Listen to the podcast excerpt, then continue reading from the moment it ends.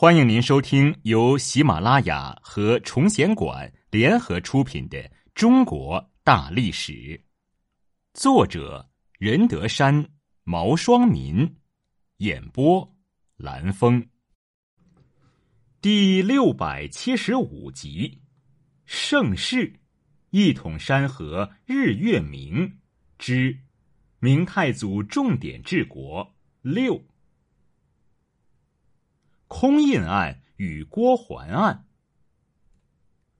明朝建国后，元末腐败的风气再次兴起，在中央和地方衙门中泛起一股贪墨之风。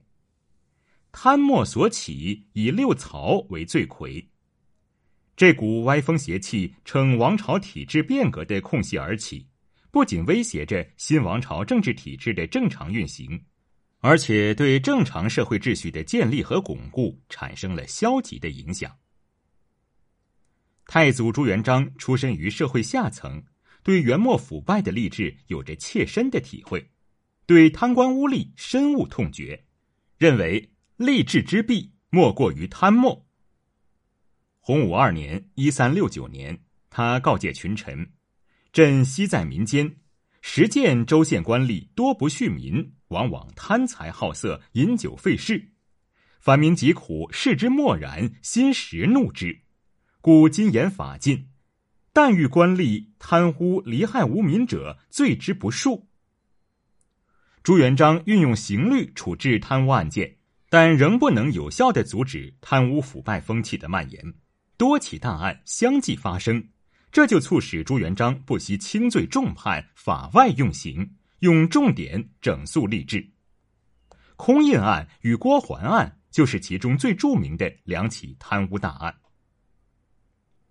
空印案发生于洪武九年（一三七六年），这是一起明太祖严惩地方财政人员持空印账册至户部结算钱谷的重大案件。所谓空印，就是指事先盖好官印的空白账册。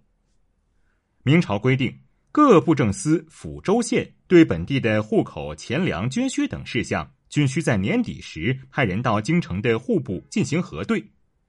为了防止官员舞弊，明朝还规定，地方上的账目要与户部的账目完全吻合，稍有出入即被驳回，要求地方重新填写。地方上报的文书还要加盖地方衙门的印信，方能生效。逐级核对无误后，方可通过。事实上。地方上的账目与户部的账目时有出入，地方官员如要回到原地重新填写，有时要往返上千里以上，这样不仅浪费时间，而且会延误上报的时间。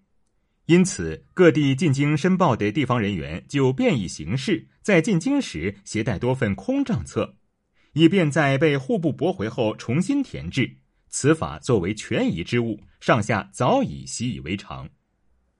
明太祖朱元璋偶然得知此事后，认为官员相互勾结、徇私舞弊，大为震怒，下令彻查。空印案发生后，宁海人郑世立上书诉冤。郑世立是湖广按察使检事郑世元的弟弟，在空印案中，郑世元因参与考教钱谷数目而被捕入狱。郑世立指出。考教钱谷的账册必须加盖完整的印信方可使用，而且是加盖在两张纸上的齐缝印，即使被奸人得到也不能使用，何况一般人也得不到。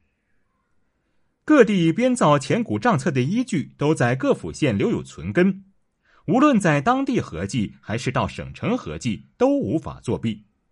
再者，先加盖印信而后书写，不过是权宜之策。朝廷对此并没有明确禁止，各级官吏并不知这是犯罪，而现在朝廷突然要给他们治罪，无法让人心服。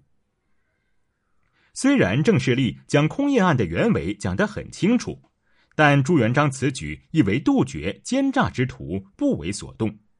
最后，郑世元、郑世立都被处以重刑。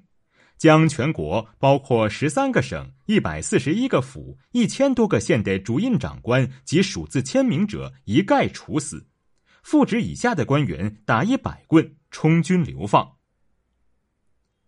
洪武十八年（一三八五年），又爆发了户部侍郎郭桓盗卖官粮案，史称郭桓案。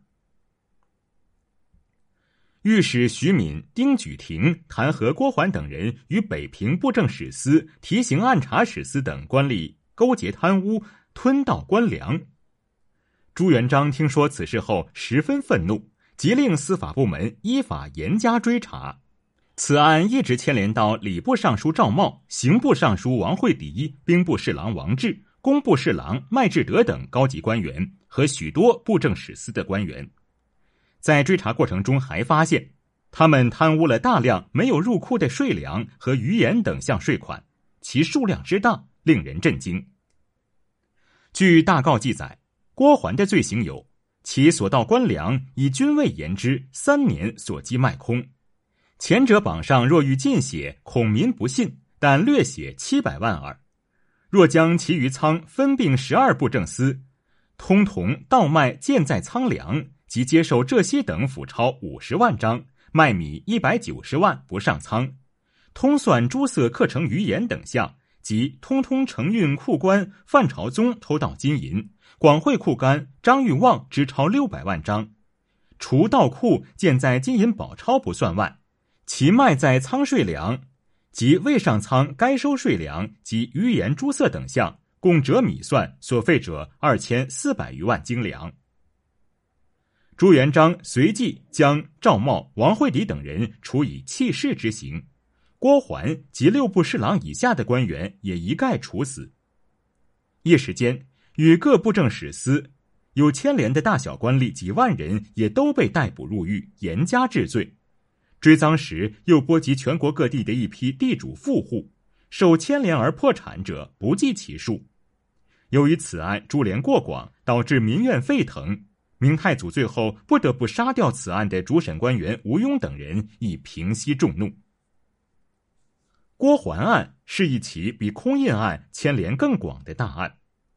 朱元璋通过此案，不仅彻底打击震慑了贪官污吏，也打击了地方豪强。通过这两起大案，明初的吏治大为好转，明初的清廉之风持续了很长一段时间。肃清吏治也为经济的发展起到了很大的推动作用，为后世的发展奠定了坚实的经济基础。但不可否认，这两起大案牵连甚广，许多无辜者无端丧命，充分暴露出明太祖专制统治的残暴性。